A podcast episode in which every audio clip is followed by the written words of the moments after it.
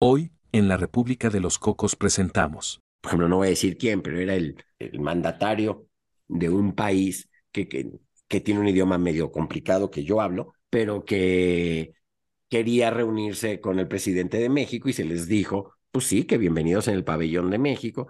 Y el pabellón de México eran unas cúpulas, o sea, unas esferas inflables espectaculares.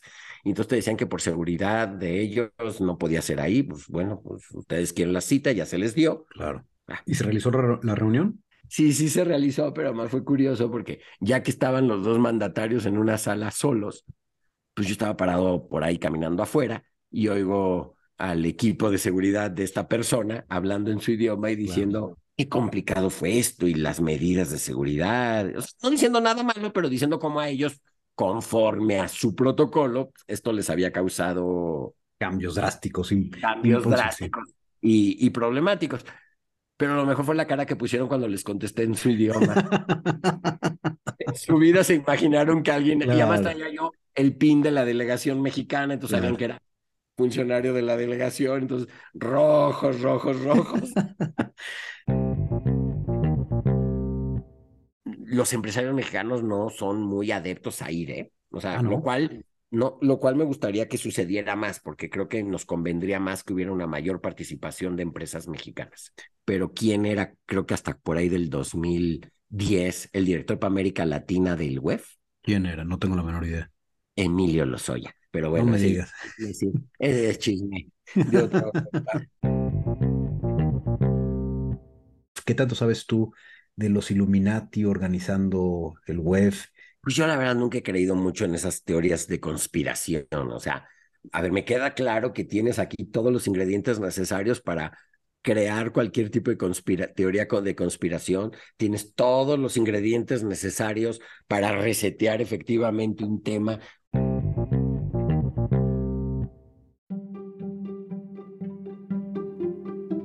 La República de Cocos es una nación independiente ubicada entre Chunchistán y Aquinostán, cuyo cuerpo consular acreditado en México está integrado por Natán Bolt, el embajador, y Pedro Zurita, su cónsul en Monterrey. Juntos conversan semana a semana sobre las naciones del mundo aliadas a la República de Cocos, así como los temas de diplomacia que las unen o las llegan a separar. Los dejo con el H Cuerpo Consular.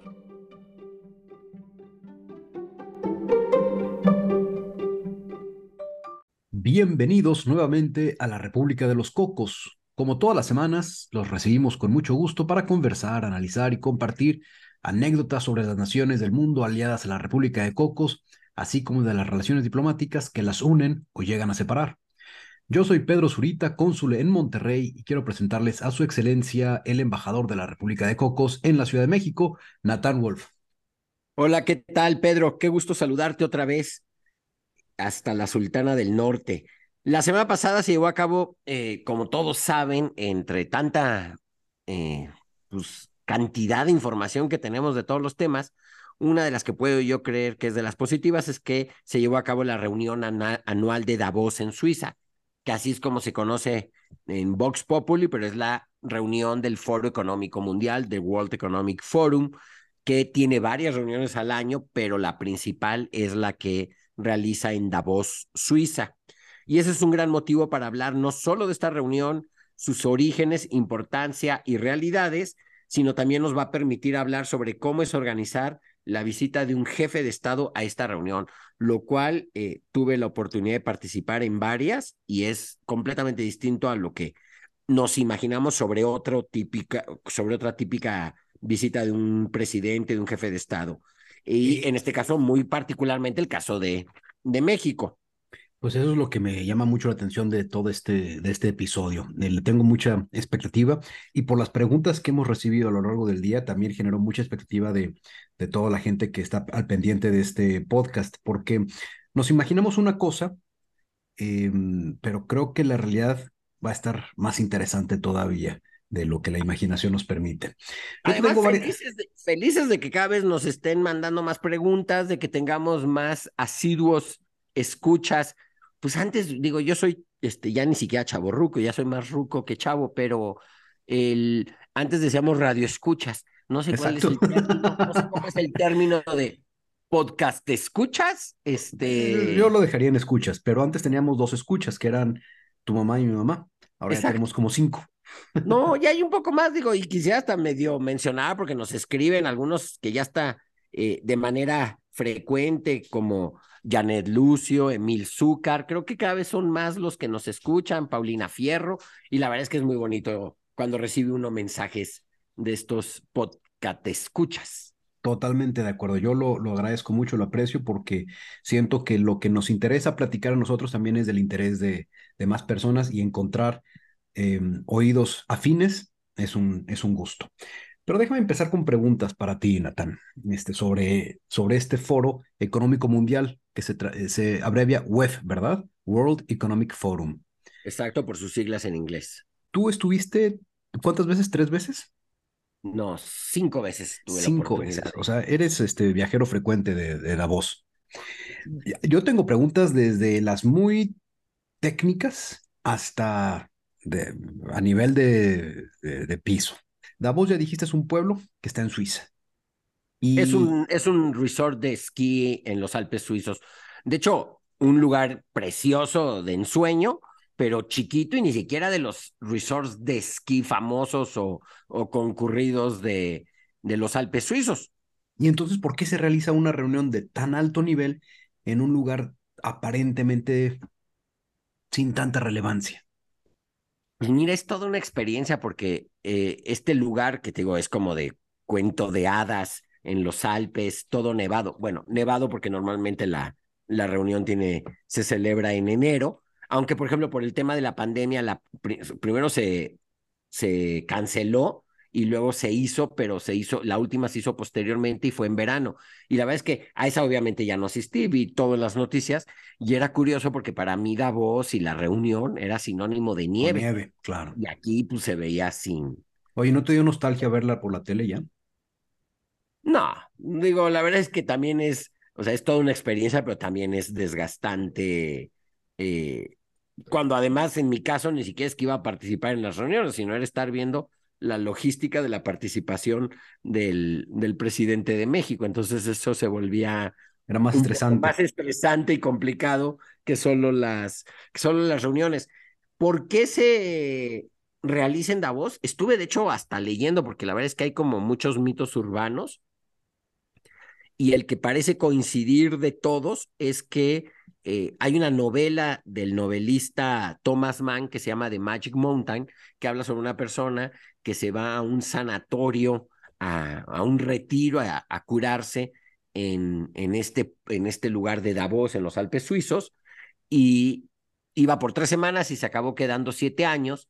Y como que el mensaje, el mensaje que te da es que desde esa altura y desde esa perspectiva y con ese entorno el mundo se ve se puede ver diferente, te puedes abstraer y ver las cosas desde una perspectiva distinta. Yo creo que ese es el como símbolo de por qué hacerlo en, en Davos. Y no en otro de los resorts. Exacto. En el. Aparte, también era bueno, porque me imagino que si haces esto en un lugar que de por sí es concurrido y demás, se te vuelve mucho más, mucho más complicado el tema.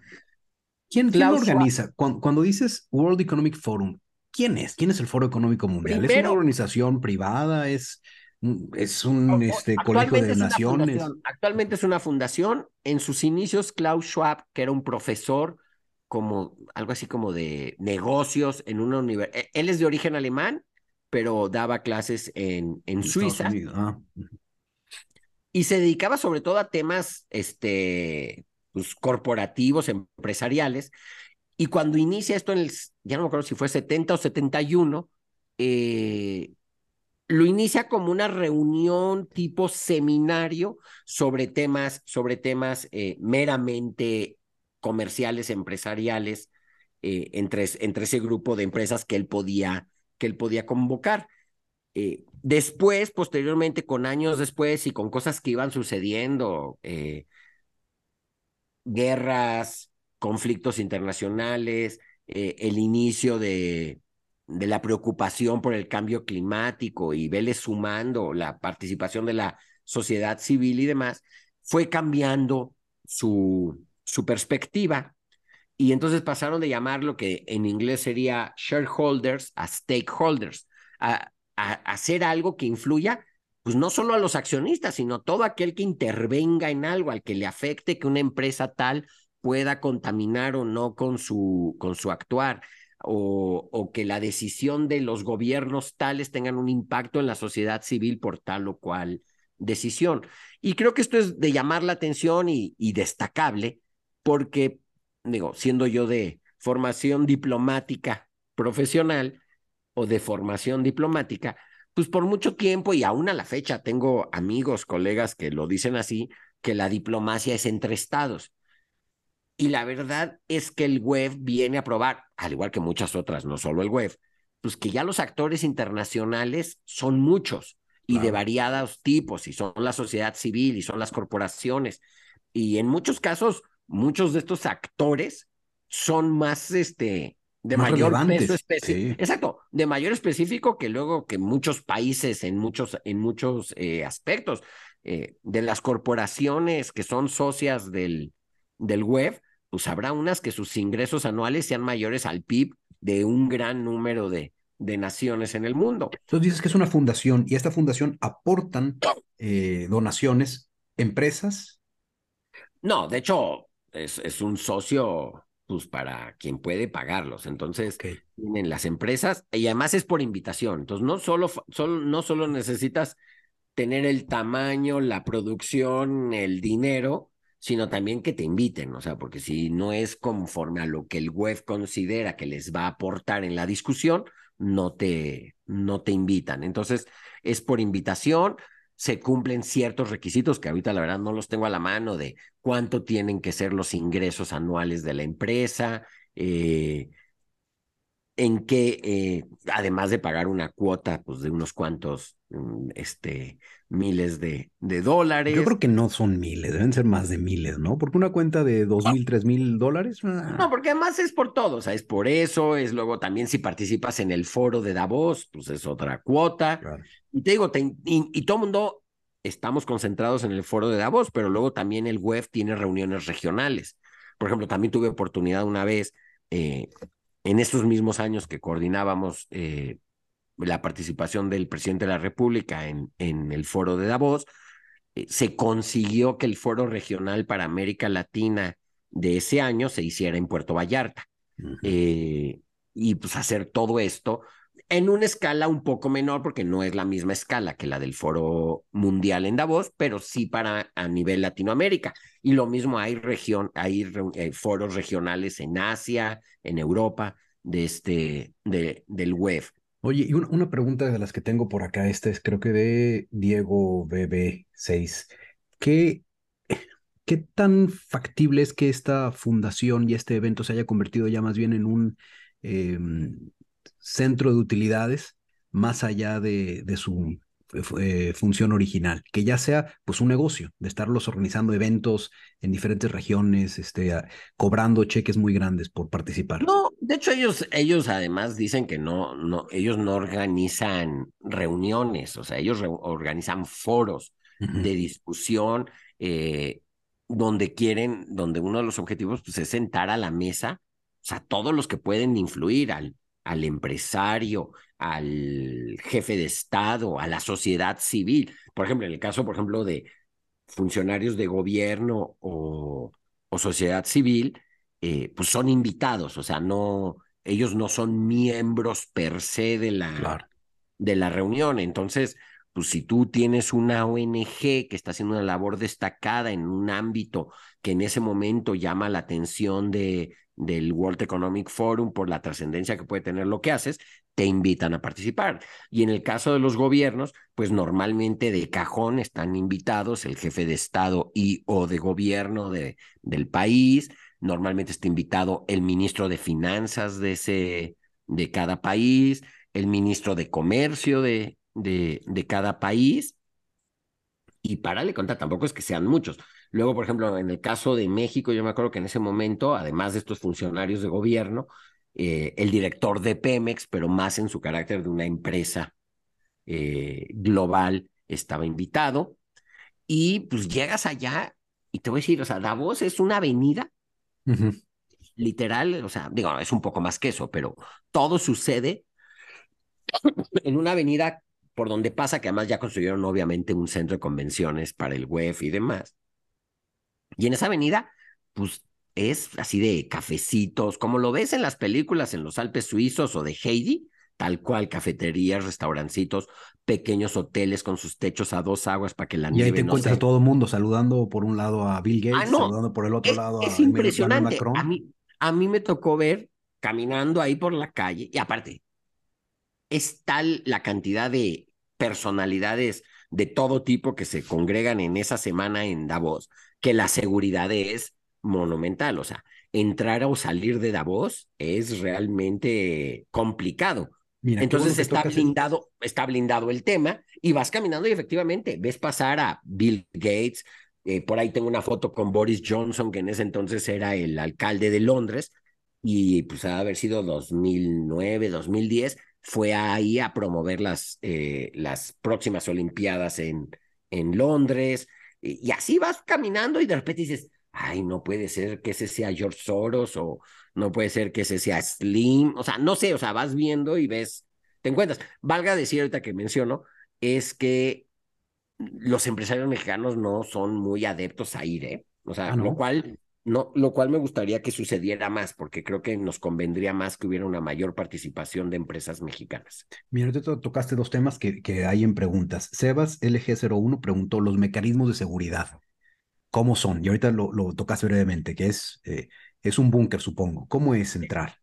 Es, es, es eso, es un búnker, necesitas eh, acreditación para entrar a Davos, o sea, para estar en la, en la ciudad en esos días. Conseguir eh, alojamiento es complicadísimo porque tampoco es, no es que llegas como a estos resorts importantes donde te vas a encontrar Claro. mega hoteles de 500 o 1000 habitaciones. Aquí todos son hoteles pequeños de unas cuantas habitaciones, eh, lo cual se complica porque luego cuando te llevas, por ejemplo, en los viajes previos, no en la reunión, pero cuando vas previo en lo que se conoce como reuniones de avanzada y vas a ver la logística y van los equipos de seguridad, en nuestro, en, en nuestro caso, el entonces eh, Estado Mayor Presidencial y pues tú sabes que cuando es una visita de Estado a un país o algo, pues tienen ciertas este, exigencias, ni siquiera es que sean requerimientos, son exigencias de esto y esto, y, a- y que el hotel tenga solo un par de entradas, no muchas entradas, que no sé, la verdad no soy experto en eso, pero en Davos llegas y es un edificio de cuatro pisos antiguo de madera que caminas y digo, muy bonito todo. y todo, No pero hay exigencias, no te puedes poner exigente porque no hay.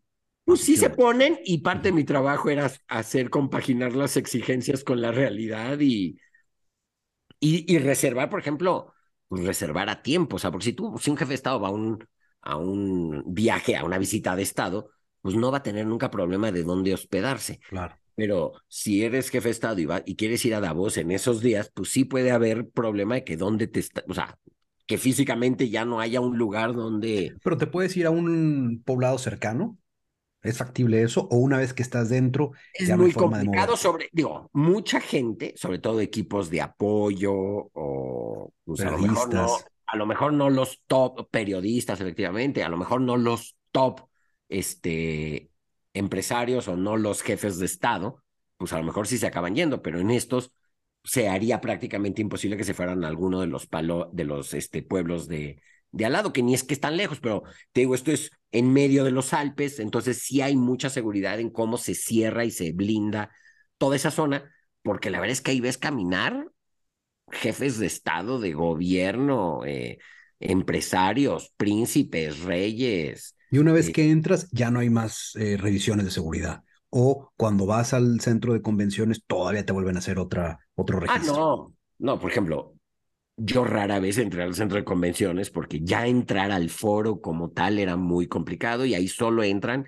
quien fue invitado y a la reunión tal y, y al evento tal, o sea, es todo calculado, visto. Y dicho esto, por ejemplo, en una visita de Estado común, pues tú recibes, o en mi caso, en algunas que me tocó participar en el tema económico comercial, es el presidente quiere reunirse con el ministro de Economía del país al que vamos, quiere tener una reunión con empresarios a tal hora y quiere a tal hora tomarse un café sin prensa con fulano de tal. Y pues tú lo armas y a veces es complicado, pero todo se acaba haciendo. Sí.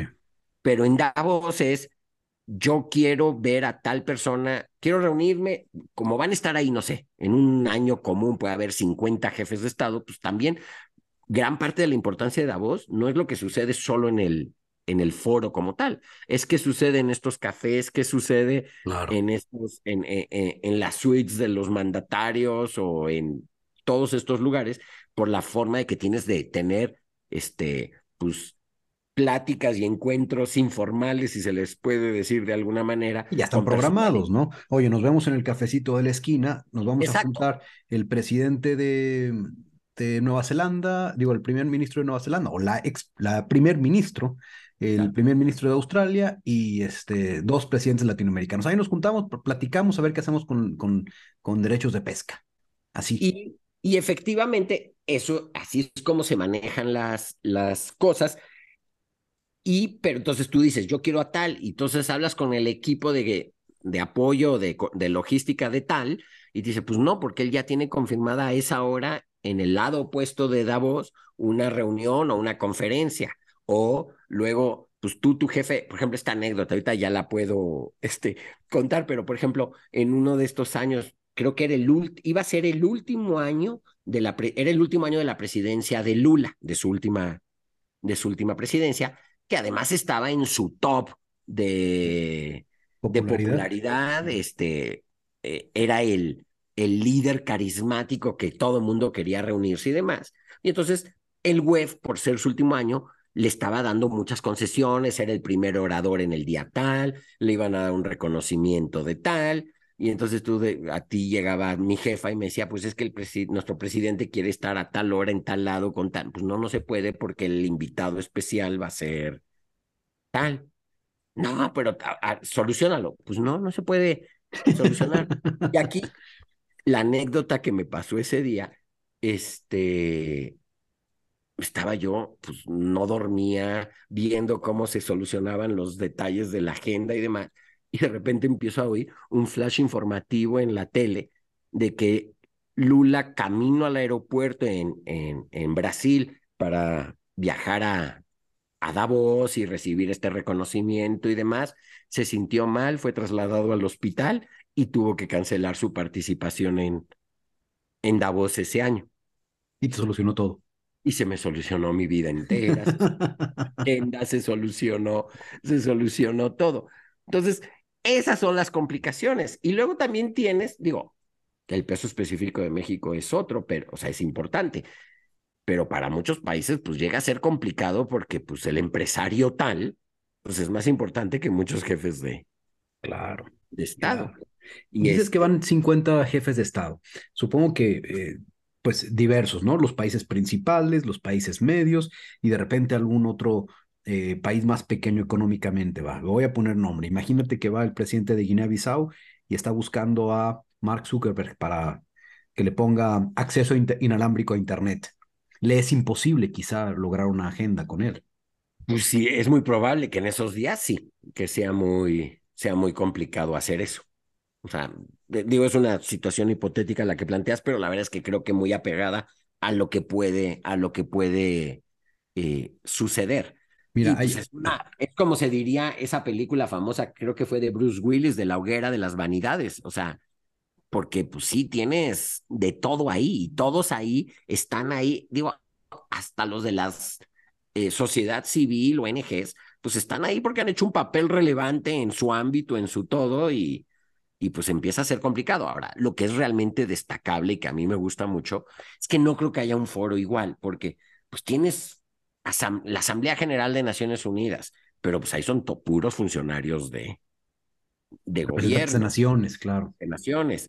Tienes el, la reunión anual del Banco Mundial, este, que en una parte del año es en Washington, en la otra parte la hacen en otro país, y son reuniones que congregan a mucha gente y personalidades, pero no es esta misma mezcla que el, que el UEFA ha conseguido de mezclar sociedad civil, empresarios, eh, gobiernos, la verdad es que es, y salen buenas cosas de ahí. Ahorita, por ejemplo, traen el, o sea, digo, todo esto de que en su manifiesto hablen ahora de stakeholders en vez de shareholders, con esta responsabilidad global que se debe de, de tener. Ahora, también traen sus grillas. Eh, Schwab nació en el 38, este, pues ya está en los 84, 85 años de, de edad. Él ha sido el chairman del WEF desde el 71. Entonces, como que de repente se lo tratan de quitar, pero pues a final de cuentas es su... Hay grilla. Es su juguete, su grilla. Este... O sea, hay, grilla también entre los organizadores y eso, eso me lleva a, preguntarte también de una de las, de, de las cuestiones de, que me han llegado. No puedo leer el, nombre del usuario porque son puras letras, digo, puros, puros números, pero dice, dada su relevancia actual, en donde hay justamente tanta pelea de vanidades y que asisten cada vez menos jefes de Estado, ¿hacia dónde ves que vaya a avanzar este Foro Económico Mundial? Yo no creo que asistan cada vez menos jefes de Estado. Digo, creo que hay de todo y hay, no sé, por ejemplo, hay jefes de Estado, de gobierno, que deciden ir eh, a lo mejor al principio de su mandato como para que los conozcan, para que se, pues, se pues haya una pasarela de, de él ante todos estos líderes, no solo gubernamentales, sino empresariales del, del mundo, y a lo mejor vuelves a ir al final, este, como para despedirte. Sí, no va siempre, no siempre, ¿verdad? Vas una o dos veces en tu... digo, hay a los que sí les gusta y quieren ir todos los años. Eh, porque se sienten que es un lugar donde pueden sacar ideas, contactos eh, importantes. Creo que también eso es de destacar mi impresión es que la... O hay otros que rehusan ir porque tampoco quieren ir a que los apalen, o sea, porque claro. si, es una visita de Estado a un país, pues medio controlas la, la situación y controlas eh, muchos de, los, de las variables. Pero aquí, pues dile a uno de estos empresarios que puede comprar varios países que pues se quede callado y que no diga tal cosa, o dile a la sociedad civil que esa es su naturaleza, que lo haga. Entonces, la vez que creo que no hay un foro comparable, eh, te digo, hay think tanks, el, eh, o sea, por ejemplo, el Aspen Institute hace reuniones muy buenas en general, pero yo creo que nada es de esta magnitud de personalidades. Cuando decías que, que la delegación mexicana, este, que los empresarios mexicanos no, no van tanto, tomo justamente una pregunta de Manu Herrera, 2591, que quiere saber ¿Cuál es la presencia de México en este foro? Y quiero ampliar la pregunta. ¿Cuántos empresarios van? A lo mejor no nos dices los nombres, pero ¿cuántos van? Pues creo que van algo así como 3.000 empresas, o sea, 3.000 personas en, en, un, en un año normal del foro. Eh, la gran... serán cuántos?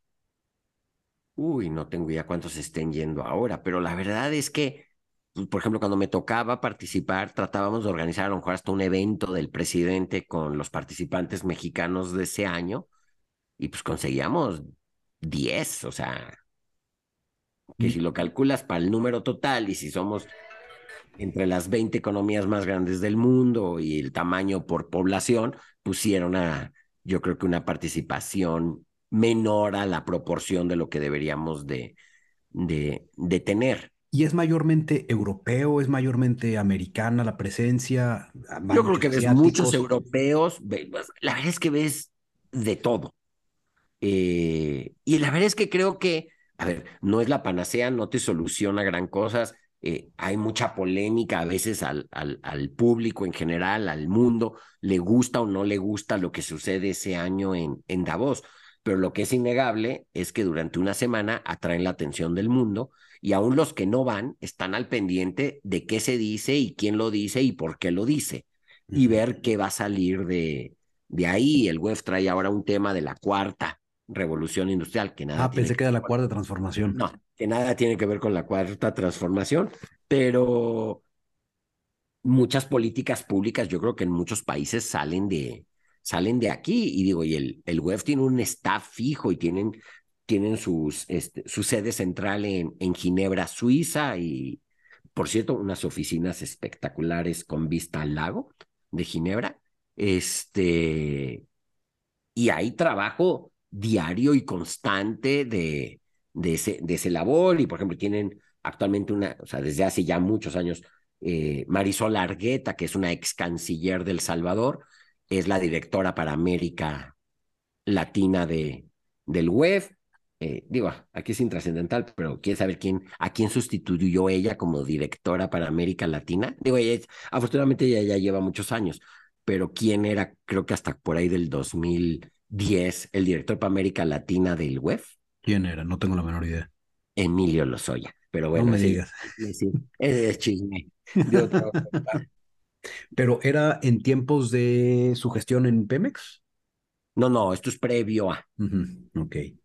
Oye, otra pregunta que estaba buscando porque no la encontraba, de Joshua Kovalev.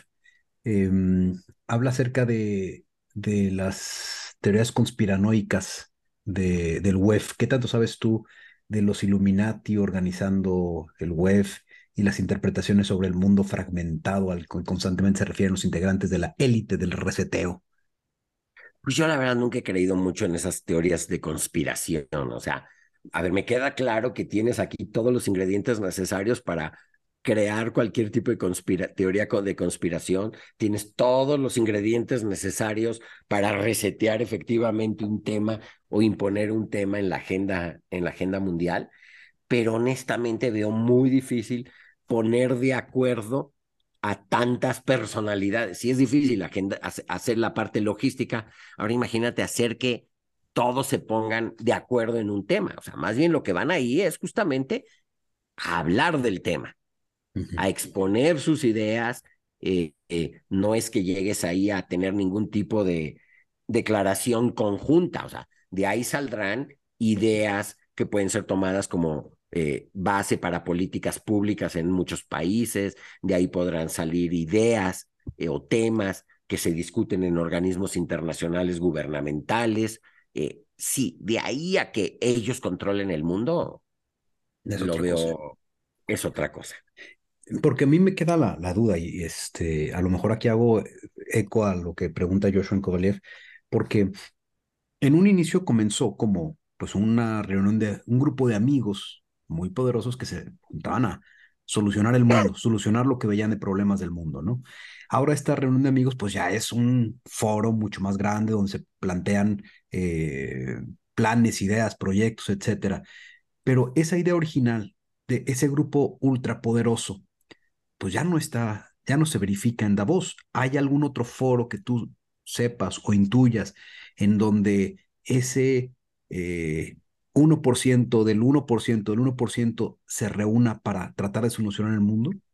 ¿Hay algo detrás de bambalinas? Digo, en el, pues, no, no, ahí sí, que, que yo os conozca, no, digo, hay muchas cosas como las que mencioné, la Asamblea General de Naciones Unidas, o sea, hay eh, foros internacionales, pero vuelvo a lo mismo, algo que tenga tal diversidad, tal multiplicidad de temas como el Foro Económico Mundial de Davos, la verdad no, y que su gran virtud, más allá de que pueda haber teorías de conspiración, es poder sentar a, hablar en torno de los temas a tal variedad de personas, porque además, pues si eres de ese 1% del 1% de Rusia, pues no tienes la misma visión que ese 1% de Estados Unidos o de ese 1% de los países del Golfo.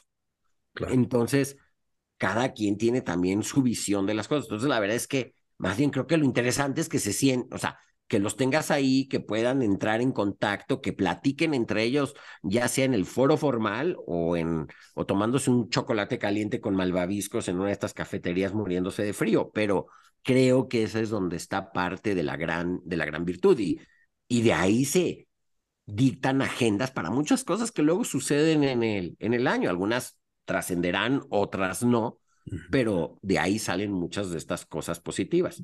Oye, embajador, antes de, que nos platiques específicamente cómo se organiza una visita de, un presidente a este evento, otra pregunta eh, que, que, tenemos de Janet Lucio es, ¿cuál es la relevancia de que asistan justamente los, los jefes de Estado?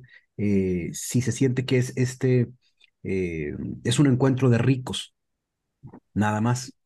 Pues sí, o sea, a ver, claramente puede que sí sea un encuentro elitista. Creo que han sabido hacerlo bien porque como te dije, no, o sea, por invitación van ONGs, por invitación va sociedad civil en general y en el caso de los empresarios, pues si tú eres el mandatario de tal o cual país, pues qué mejor tener la oportunidad de estar en un lugar donde están estas gentes que son los potenciales inversionistas o que ya están en tu país y que quieres que inviertan más, o que no han llegado a tu país y que quieres que vayan a tu país a invertir. Digo, la verdad es que a final de cuentas de eso se trata el mundo. O sea, yo creo que los países exitosos que logran desarrollarse, que logran sacar a, o sea, avanzar, que sus poblaciones, su gente avance, son en gran parte los que también consiguen, entre otras cosas y con los matices que se quiera, pero que consiguen atraer inversión extranjera directa.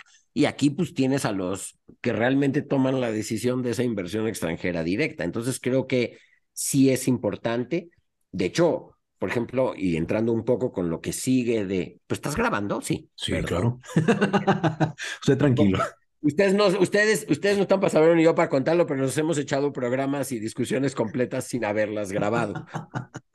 y ahí mi temor. Así es, así es. El tema es, por ejemplo, en la última participación que tuvo el entonces presidente Calderón, para tener una, perdonen, para tener una eh, pues, participación a lo mejor más eh, de mayor presencia, pero digo, a final de cuentas, pues aquí también vas a hacer marketing de tu país y demás. Entonces, en ese entonces, con eh, ProMéxico, que era la agencia de, promoción del gobierno mexicano en temas de promoción de exportaciones y atracción de inversión, que creo que fue un error que ya no exista, pero bueno, ese es tema harina de otro costal.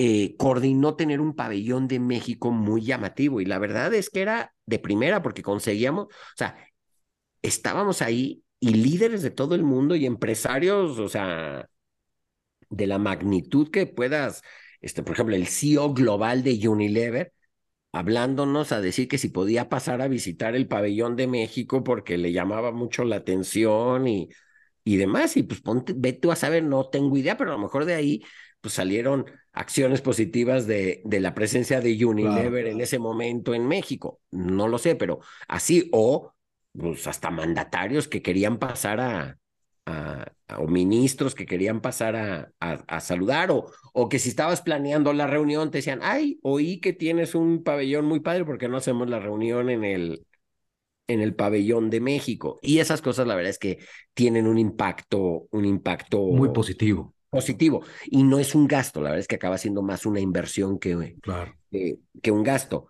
Eh, Con eso yo creo que estás respondiendo también otra pregunta de Héctor PZZ18, que dice, ¿qué pasa si el jefe de Estado no quiere ir? Pues simplemente se pierde las oportunidades de hacer ese marketing favorable a su país. Por ejemplo, una anécdota, digo, ya también, ya no es ni, en su momento, en su momento todo es secreto, pero pues digo, ya con el paso de los años y, y cuando después ya sale todo en prensa y se ventila todo, deja de serlo, pero en ese entonces la presidenta de, de Brasil, que era Dilma, ya no era eh, Lula, eh, no fue ese año a Brasil, estaba su, su canciller, eh, creo que se apellidaba Patriota, y quería ver al, quería reunirse con nuestra canciller. Y se le dijo de entrada que estaba muy complicado porque en nuestro caso sí estaba presente el presidente y la canciller tenía que estar pues literalmente pegada al, al presidente por los eventos y demás. Pero insistieron tanto que pues le decía yo a la canciller y me decía, pues bueno, pues nos reunimos. Y pues a la larga fue porque era un tema que nos querían plantear antes de anunciarlo públicamente de una disputa comercial este, en el marco de la LADI, la Asociación Latinoamericana de Integración, que no les gustaba a ellos eh, pues, temas arancelarios, sobre todo en la industria automotriz. Y la verdad es que era un golpe bastante fuerte. Quisieron correr la cortesía de avisarles antes o era para sumar eh, también a México, era esta... No, no, no, no, porque era contra nosotros. Ah, por eso, o sea, corrieron la cortesía de, ahí te va. Ah, Exacto. Ah, ok. Exacto. Este, y sucedió ahí. Eh, entonces digo, hay cosas ahí, anécdotas que tú ves ahí que suceden en el día a día que son, son este, pues muy interesantes. Claro. Eh, cuéntanos cómo, cómo es este el presidente decide asistir y cómo se empiezan a tomar los pasos para asegurar la participación de México, como dices, reservar los hoteles y cómo es la negociación de la agenda. Es complicadísimo porque además digo, muy a nuestro estilo latinoamericano. Hasta el final lo dejamos.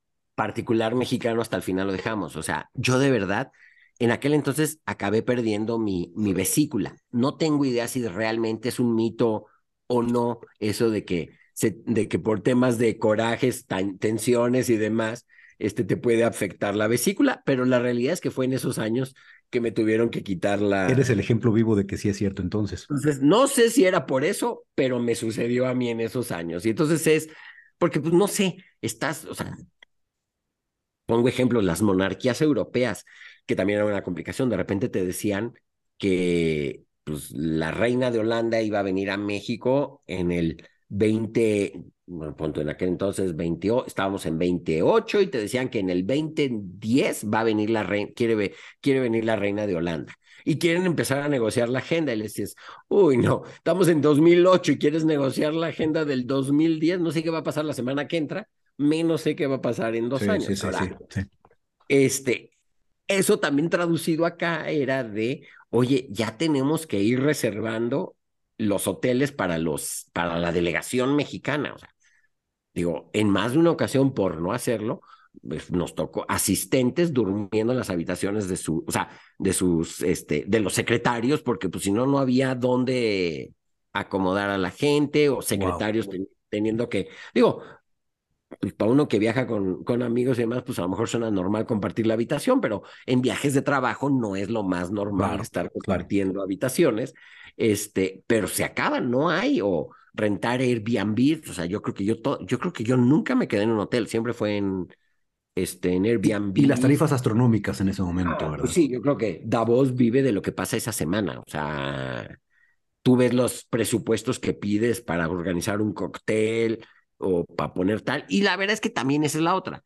Cuanto antes lo haces, más barato te, claro. más barato te sale. Entonces, ahí sí sufríamos mucho de tener las definiciones, porque pues siendo una entidad de gobierno no puedes comprometer el recurso si no está la autorización. Entonces, ahí sí sufríamos o luego cuando ya llegaba la autorización, pues ya no había ni hoteles, ni salones, ni ni nada, o la gente con la que te pedían reunirte ya estaba comprometida toda su... ¿Y qué le dice el presidente?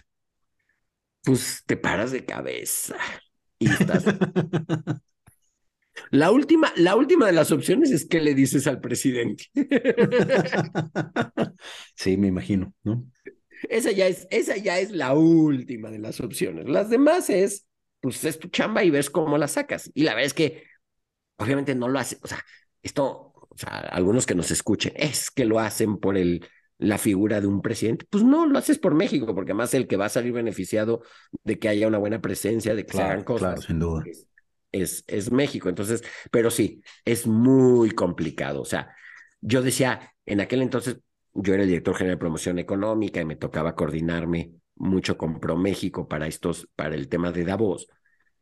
Y yo decía, ay, es que en cualquier otro jefe, o sea, por ejemplo, el director general para Europa de la Cancillería Mexicana, que tenía que planear la visita de Estado a, del presidente a Londres, pues, a ver, no era sencillo para nada, y sí se iban a echar varios desvelos, pero era una dinámica distinta. Claro, porque ahí tú eres el único soberano, el único jefe de Estado visitando en ese momento, ¿no? Exacto. No se está peleando la agenda con, con otros 50.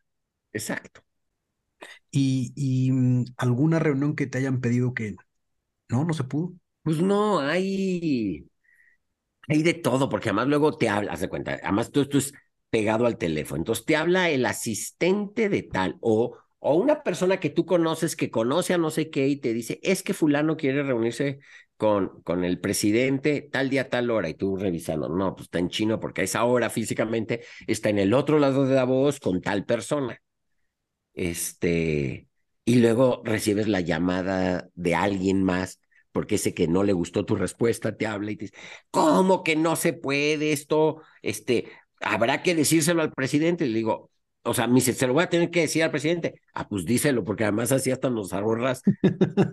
la para no andar triangulando. Exacto, para no andar triangulando, hasta nos ayudaría a saber. O sea, yo pongo a quien quieran que se ponga, o sea, pero en este momento está confirmado tal persona. Entonces, digo, hay de, de todas esas, o luego hay unos que se ponen más moños que otros, este, por ejemplo, no voy a decir quién, pero era el, era el presidente, era el, el, el, mandatario de un país que, que, que tiene un idioma medio complicado que yo hablo, pero que quería reunirse con el presidente de México y se les dijo, pues sí, que bienvenidos en el pabellón de México. Y el pabellón de México eran unas cúpulas, o sea, unas esferas inflables espectaculares. Y entonces te decían que por seguridad de ellos no podía ser ahí. Pues bueno, pues ustedes quieren la cita, ya se les dio. Claro. Es aquí. Y eso, por ejemplo, eso sí es algo muy común en, en temas diplomáticos. El que pide se adapta a lo que le diga al que le pidió. Ah. ¿Y se realizó la reunión? ¿Quién, perdón? Yo no dije en ningún país. No, no, no, yo no, yo ah. no estoy preguntando quién fue. Nomás, ¿se realizó la reunión? Sí, sí se realizó, pero además fue curioso porque ya que estaban los dos mandatarios en una sala solos, pues yo estaba parado por ahí caminando afuera y oigo al equipo de seguridad de esta persona hablando en su idioma y diciendo, y diciendo que qué complicado fue esto y las medidas de seguridad. no diciendo nada malo, pero diciendo cómo a ellos, conforme a su protocolo, esto les había causado cambios drásticos. Cambios drásticos y, y problemáticos. Pero lo mejor fue la cara que pusieron cuando les contesté en su idioma. en su vida se imaginaron que alguien, y además traía yo el pin de la delegación mexicana, entonces sabían que era funcionario de la delegación, entonces rojos, rojos, rojos. Ay, qué bonitas esas eh, anécdotas de sorpresa. Exacto. Entonces, o sea, les, les toca naturalmente, pues, alguien que te dice que no se puede, pero también te toca decir, pues, no, nosotros no podemos, hay que adaptarse. ¿Y cómo, cómo es la logística de los traslados? Porque no hay aeropuerto en Davos, hay que llegar, supongo que a, a Zurich o a Lugano y de ahí, pues... Normalmente llegas... ¿En helicóptero o cómo? Zurich y como está puesta normalmente las opciones de, de logística, es que te puedes ir por tierra, pero pues por tierra son par de horas, o en helicóptero, pues 40 minutos, eh, pero luego pues es pleno invierno, entonces si las ahí puede haber, es muy normal que las condiciones eh, climatológicas no permitan el viaje en helicóptero. Yo, de hecho, cada vez que veía esa parte de la agenda en todos los años que me tocó, como a mí no me gusta eso de andar trepándome en cosas extrañas, yo decía, si fuera yo, ni siquiera había problema en la discusión de los que organizaran, porque el helicóptero no sería opción. Este, la verdad es que la mayoría van en, en helicóptero. Ya, ¿y son helicópteros de, de, la Fuerza Armada de cada país o...? no, estas normalmente son estas son este, puestas ahí. Por los organizadores, ok. Oye, otra preguntilla, eh, Lalo Silva, ¿se ven, la ¿se ven cara a cara los líderes de potencias rivales o cómo actúan? Pero eso sucede en todos los foros, ¿eh? O sea, eh, sí se dan, o sea, por ejemplo, a mí me tocó, es un foro completamente distinto, pero participar en la organización cuando México fue sede del G20.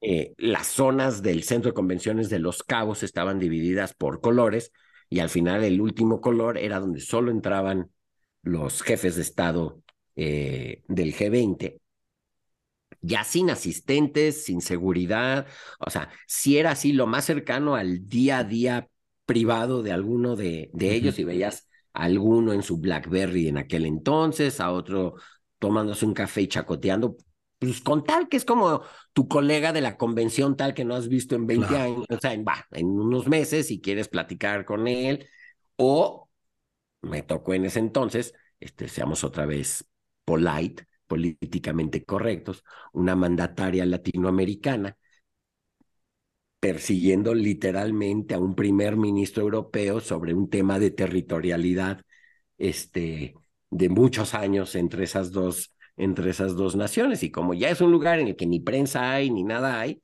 pues la ignoró olímpicamente. Híjole. A veces son diplomáticos en, no, sus reacciones. No, hubo ni mala, no hubo, no hubo ni mala educación ni nada, pero a lo mejor, pues lo que quería que, o sea, lo que quería transmitir. El mensaje se transmitió el mensaje, o sea, el mensaje que quería transmitir no era recibido como se quería recibir, o sea, como si hubiera querido que se recibiera. O sea, no había ni descortesías ni mala educación, pero este, pues son temas que además, efectivamente, creo que ese es el mejor lugar, sobre todo cuando se tratan de temas sensibles, pero pues también hay veces que son temas que son sensibles, pero que pues, por motivos que sean son inamovibles. Entonces, eh, esos foros ayudan, en muchos casos se destraban los temas, en muchos otros casos esos temas no se, no se destraban. Y mm, tú supiste que, bueno, van gobernadores de, de, estados, van eh, representantes de, de divisiones eh, de, primer nivel dentro de los países? Pues todo el mundo quiere estar ahí, todo el mundo quiere ser visto. Este, entonces, Pero ¿en, qué calidad van? Porque no van invitados por el foro, ¿o sí? Consiguen que los inviten. Eres un gobernador relativamente nuevo en un estado que está haciendo, que es muy industrial y que tiene este, pues mucha atracción de inversión extranjera y trae varios planes que pueden ayudar a tus mismos socios, pues lo acabas invitando, acaba yendo. Ahora, invitando significa le apoquinas, le apoquinas también por asistir y demás. Claro. O sea, no, te, no estás eh, hablando del gobernador de Nuevo León. Él fue. Sí, ahorita fue. Ah, ah pensé que estabas mencionándolo sutilmente. Claro que sí. y, o sea, y la verdad es que creo que son foros, o sea, ojalá pudieran ser más los que consiguieran poder participar. Pero pues tampoco le puedes decir que sí a todo mundo y al mismo tiempo. Claro, sí, sí, sí, me imagino. Y mi última pregunta, eh, ¿ves que este foro se sigue realizando en unos 10 años? Yo creo que sí, lleva 50. Este, por ejemplo, y a lo mejor se puede ser tema para otra cosa, pero que se hablaba mucho de la diplomacia eh, con este tema de la pandemia. Se demostró que no se necesita la, la diplomacia, porque así como tú y yo grabamos este, este podcast con, eh, en línea en una plataforma y te estoy viendo la cara y tú me estás viendo a mí y si me rasco la nariz te vas a dar cuenta. Eh, tampoco sabes dónde están mis manos, qué estoy haciendo, si estoy escribiendo algo sobre cómo meneas la cabeza o no meneas la cabeza. Tampoco puedo notar a lo mejor si estás sudando porque estás nervioso, este, quién está. Es, imperativo estar reunido de todos modos, ¿no? Y tener esa lectura fina. Yo creo que de las cosas positivas la pandemia nos enseñó que tampoco hay que viajar por viajar ni reunirse por reunirse. O sea, también no hay que agotar los mecanismos. Pero yo sí creo que no hay ninguna tecnología, por lo menos al día de hoy, que sustituya el, sobre todo para temas realmente importantes, trascendentales, el face to face, el de el diplomático que pueda transmitir, eh, estaban nerviosos, mandaron llamar a tal persona, eh, tomaron nota de esto, o más bien les, les pasó de noche el tema, y esas cosas no las notas. Eh, digo, hasta cosas tontas como hoy en día que tienes home office, y pues puedes estar en boxers, pero traes camisa y corbata puesta, no tienes la película completa, obviamente, de, de la situación. Entonces, creo que sí hay un gran, o sea, un gran tema de que no hay que reunirse por reunirse, pero sí creo también que hay muchas cosas que no pueden ser sustituidas por un cara a cara este, entre mandatarios. Oye, pues yo creo que este ha sido de los episodios, al menos para mí, de los más interesantes, porque es un mundo que de plano no conocía para nada y lo has desmenuzado muy, muy bien. Este, yo estoy seguro que va a haber más preguntas sobre este tema que después iremos actualizando en, en las redes sociales. Por mientras, me queda decirles que este fue un episodio más de la República de los Cocos. Su H Cuerpo Consular en Monterrey, o sea, yo, les agradece mucho la atención y deseo que hayamos atiborrado sus cerebros con pura infotrash de la mejor calidad. Esperamos haber logrado nuestro objetivo de despertar pasión y curiosidad por las naciones del planeta y las relaciones que hay entre ellas. También les agradecemos como siempre su atención y paciencia. Nos gustaría mucho recibir retroalimentación de ustedes sobre lo que va bien de este podcast y pues desafortunadamente si llega a haber algo también de lo que va mal, así como ideas de nuevos temas y o países por hablar para próximos eh, programas. Sus ideas nos sirven para saber qué les interesa y tocar estos temas y estos países en nuevos episodios. Mil gracias a los que se toman el tiempo de platicar con nosotros en redes sociales o aquí mismo en Spotify.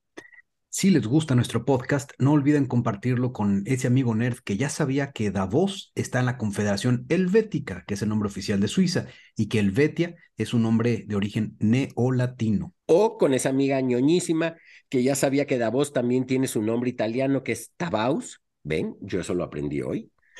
Y digo, yo quiero aquí aprovechar porque a mí luego me piden mi opinión el señor productor, es decir, nuestro cónsul en Monterrey, pero de cosas que platico con gente que nos escucha, a lo mejor también empezar a hablar un poco de cuando hablemos del lugar, pues sí, qué recomendaciones hay turísticas, pues si alguien quiere ir a Somalilandia, cómo llega, dónde se hospeda, eh, a lo mejor una parte muy breve en la cual pues nuestro cónsul en Monterrey además es experto.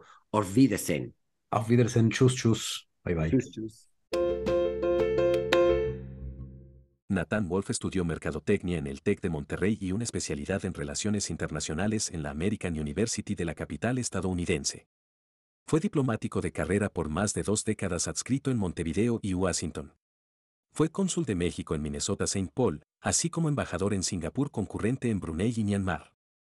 Actualmente labora en el sector privado y hace podcasts como terapia semanal. Pedro Zurita es economista también por el TEC de Monterrey y la Universidad de Warwick en el Reino Unido pero nunca trabajó como economista.